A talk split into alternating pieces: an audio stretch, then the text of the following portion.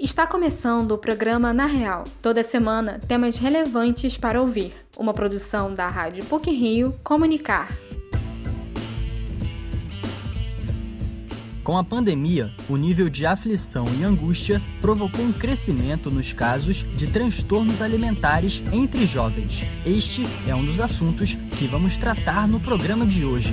O outro é sobre o aumento do uso de aplicativos que estimulou o surgimento de um mediador das plataformas digitais. Esse fenômeno é denominado de uberização do trabalho. Fique com a gente! O aumento de distúrbios alimentares faz com que crianças e adolescentes busquem hábitos compensatórios. Os registros mais constantes dizem respeito à anorexia nervosa. Vamos saber um pouco mais sobre esse tema na reportagem de Érica Levigar.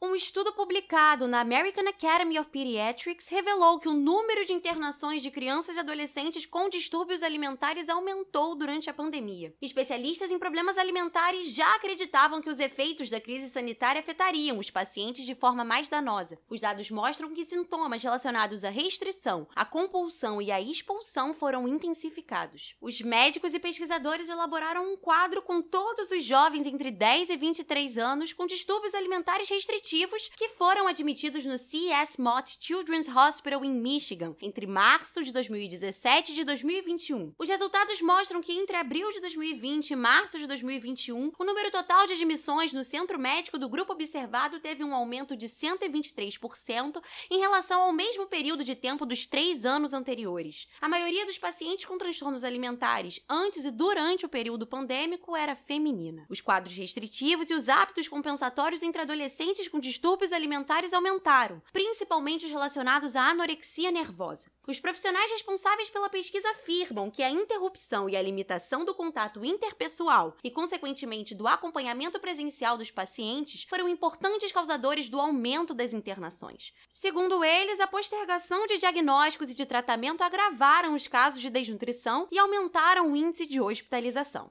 A psicanalista e professora da PUC Rio, Dirce de Sá, explica que ao supervalorizar a aparência, a sociedade leva as pessoas a desenvolverem uma insatisfação permanente com o próprio corpo e, consequentemente, transtornos alimentares. Segundo Dirce, estes distúrbios estão associados ao nível de angústia dos indivíduos, que recorrem ou evitam o alimento para anestesiar a dor que sentem. Com a pandemia do coronavírus e o aumento do nível de aflição entre a população, os casos de transtornos alimentares cresceram. Durante a pandemia, a gente encontrou encontrou um reflexo muito grande no aumento dos transtornos alimentares. As pessoas ficaram confinadas, isoladas e muito angustiadas. Então, aquilo que tem mais à mão para diminuir essa dor, para poder anestesiar essa dor que a angústia promove, as pessoas então fazem uso do alimento ou do não alimento.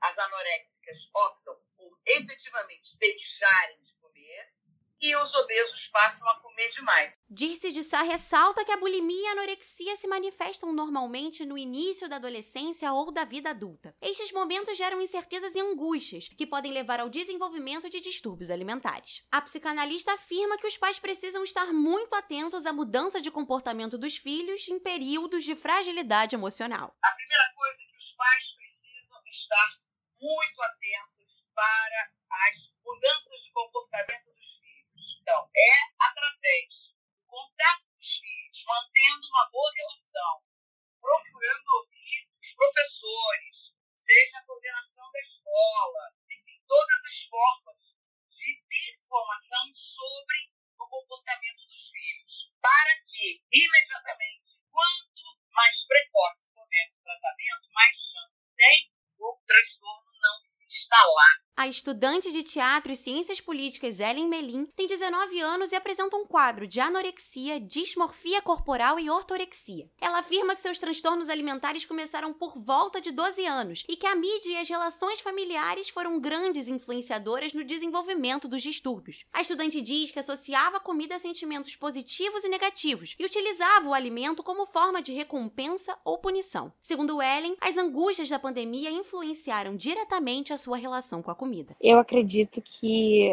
a pandemia com certeza influenciou muito a minha alimentação por diversos motivos, assim, primeiro porque o fato de ter que cozinhar mais em casa, não ter uma organização tão certa, já pronta de o que eu comeria cada dia, eu tinha muito costume de fazer uma marmita e sair comer isso fora de casa, então eu não tinha opção ao longo do meu dia de o que eu queria comer ou não, não era nenhuma coisa pensada, era uma coisa que já estava resolvida previamente em casa, assim, ter um acesso à geladeira 100% do meu tempo. Além disso, todo o desgaste emocional que a pandemia trouxe, com certeza também influenciou essa minha relação, já que afeta o meu emocional, afeta a minha relação alimentar. Ellen Melin afirma que atualmente tem uma relação mais estável com o alimento. Segundo ela, o apoio de amigos e familiares, somado ao acompanhamento de uma nutricionista e de uma psicóloga, foram fundamentais para que a estudante conseguisse lidar com as questões emocionais que influenciam a sua alimentação. Eu tenho uma relação muito complicada com comida. Hoje em dia, felizmente, eu posso dizer que ela é um pouco mais estável, mas é uma relação muito morde a sopra. Com certeza, a alimentação influencia o meu emocional, assim como o meu emocional influencia muito a minha alimentação. Então é uma relação de troca que fica sempre indo e vindo ali, né? Eu acredito que por muito tempo eu descontei muito minhas emoções na comida. Hoje eu consigo separar um pouco mais e ver de uma forma mais racional como parte de um processo fisiológico que realmente é necessário para o bem-estar do meu corpo e que eu tenho direito de comer tudo que eu quiser sem ter que caber nesse rótulo de merecedora de comida. A pandemia da Covid-19 agravou os índices de transtorno transtornos alimentares no Brasil e no mundo, o que levou ao aumento no número de internações de jovens com distúrbios alimentares. A formação de uma rede de apoio com pessoas próximas e profissionais é importante para evitar o agravamento de quadros de saúde e salvar vidas.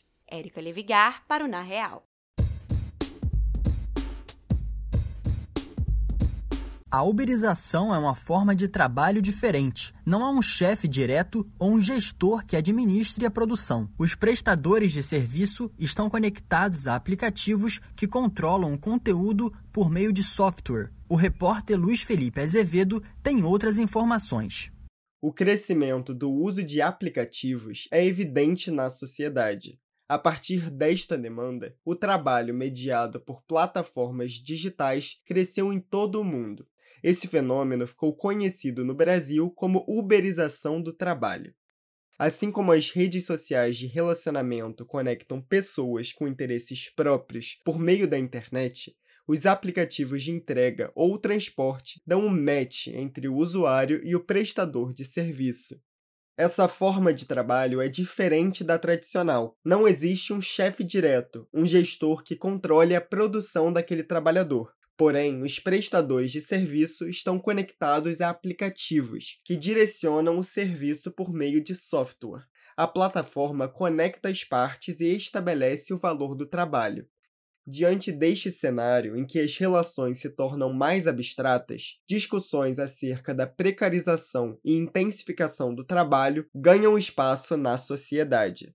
A advogada trabalhista e professora do Departamento de Direito da PUC Rio, Juliana Brax, destaca que a situação atual requer um olhar mais atento, principalmente no que diz respeito aos direitos trabalhistas. Ela aponta que as consequências deste processo de uberização do trabalho são evidentes em todo o mundo e já estão sendo debatidas no Brasil essa questão dos direitos trabalhistas desses profissionais, né, dessa nova forma de trabalhar e a preocupação que todos temos, isso não é uma preocupação brasileira, né, esse tema está no mundo inteiro. É, e aqui a gente, logicamente, também está preocupado e está olhando para isso. Qual é o futuro dos jovens que estão começando a trabalhar nessas plataformas? É, como é que nós vamos ter um limitador de horário? É razoável que alguém dirija ou pedale ou ande de moto durante 12, 13 horas? É, é possível possível que eles fiquem fora de uma previdência social e possam se acidentar, ficar doente? Como é que vai ser o cuidado com isso? Como é que é o cuidado com cada vez mais o valor que tira-se por hora ser um valor menor? A professora da PUC Rio, Juliana Brax, não enxerga esses profissionais inseridos no reconhecimento de verdadeiros empregados, tendo em vista os requisitos presentes na legislação trabalhista. Ela ressalta a necessidade de análise acerca de que tipo de regulamentação será aplicada para proteger esse trabalhador. Esse movimento já ocorre e no Congresso Nacional, projetos de lei para regulamentar essa nova forma de trabalho são discutidos. Sancionada em janeiro deste ano, a Lei nº 14.297 estabelece garantias mínimas de trabalho aos entregadores de delivery e prevê medidas de proteção à classe durante a pandemia. A principal mudança é a obrigatoriedade que os aplicativos de delivery contratem seguro de vida para os entregadores.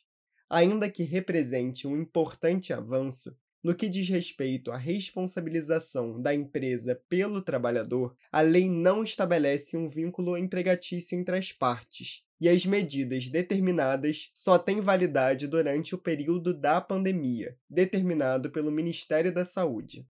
Por outro lado, o professor do Departamento de Economia da PUC-Rio, José Márcio Camargo, acredita que o trabalho por aplicativo, ao juntar a oferta e demanda de forma rápida, trouxe ganhos para o mercado de trabalho. Ele afirma que o desemprego é uma grande dificuldade para o Brasil e os aplicativos auxiliam a população ao fazer intermediação, ou seja, ao ajudar o trabalhador a conseguir um trabalho o aplicativo está ajudando o trabalhador a conseguir uma ocupação e ajudando o demandante do serviço a ter um trabalhador que quer se ocupar. Então, desse ponto de vista, eu não acho que tem uma precarização da relação de trabalho. O que as pessoas dizem, que eu acho que aí se pode ser importante, é o seguinte: ah, mas quando o cara é empregado, ele tem certos direitos, só que a taxa de desemprego é maior. O professor da PUC Rio, José Márcio Camargo, acredita que a precarização do trabalho não se dá pela estrutura proposta pelos aplicativos, mas sim por outras razões. O economista afirma que o ponto fundamental associado à qualidade do posto de trabalho está ligado principalmente à quantidade e qualidade de capital humano que o trabalhador tem e a quantidade de capital físico que existe naquele posto de trabalho. Com o avanço tecnológico em alta, o mercado de trabalho deve continuar em adaptação. Se antes da Revolução Industrial as máquinas ainda não tinham tanto espaço na produção, hoje a tecnologia está presente no cotidiano e no ambiente de trabalho de quase todos os brasileiros. Desta forma, é preciso entender que a uberização do trabalho não vai ser extinta, porém precisa ser discutida e, de alguma forma, regulada. Luiz Felipe Azevedo para o Na Real. Para encerrar o Na Real da semana, algumas pílulas sobre assuntos que aconteceram ou vão ocorrer e são destaques nas mídias. Pílulas da semana. Começa hoje, dia 12 de fevereiro, no Jockey Club Brasileiro, a quinta edição do Rio Open, considerado o maior torneio de tênis da América do Sul. O evento contará com a presença de grandes jogadores de tênis, arte e gastronomia. Os ingressos já estão disponíveis para compra através do site rioopen.com. As competições também serão transmitidas ao vivo no Sport TV 3. O festival terá duração até o dia 20 de fevereiro e protocolos de segurança sanitária contra a Covid-19 terão que ser respeitados. O horário do maior torneio de tênis da América do Sul, Rio Open, varia de acordo com o dia. As competições de segunda a quinta serão divididas em duas sessões: a primeira às quatro e meia da tarde e a segunda às sete horas da noite. Já aos finais de semana, o evento contará com uma única sessão, que na sexta-feira se inicia às quatro e dez da tarde e aos sábados e domingos às cinco horas da tarde. Serviços exclusivos também são oferecidos para os fãs do esporte, como o pacote Finals, que garante um único ingresso validado para sexta, sábado e domingo. Musical A Cor Púrpura retorna aos palcos do Rio para a curta temporada. A produção brasileira, que já venceu mais de 75 prêmios, fica em cartaz no centro do Rio, no Teatro Riachuelo, até o dia 20 de fevereiro. As apresentações são de quinta a domingo, com duração de 180 minutos, e os ingressos, que variam de 25 a 170 reais, podem ser comprados através do site Simpla. Na manhã da terça-feira, do dia 8 de fevereiro, as cantoras Billie Eilish e Beyoncé receberam indicação ao Oscar 2022 e disputam a categoria de melhor canção original. A obra indicada para Billie Eilish é a música No Time to Die, representada como tema do filme 007 Sem Tempo para Morrer. Já Beyoncé teve a sua indicação voltada para a música Be Alive, que é demonstrada no filme King Richard, Criando Campeões. Masterchef Brasil inaugura mesa suspensa na Lagoa Rodrigo de Freitas. A experiência, a 50 metros de altura, conta com oito subidas diárias e um menu exclusivo, preparado pela Chef Heaven, finalista do Masterchef Profissionais 2018. A programação vai das 8h30 da manhã às 10 da noite, com café da manhã, brunch, almoço, coquetel, sunset e jantar. O preço varia de 240 reais a 590 reais, e a atração funciona de terça a domingo até 17 de abril.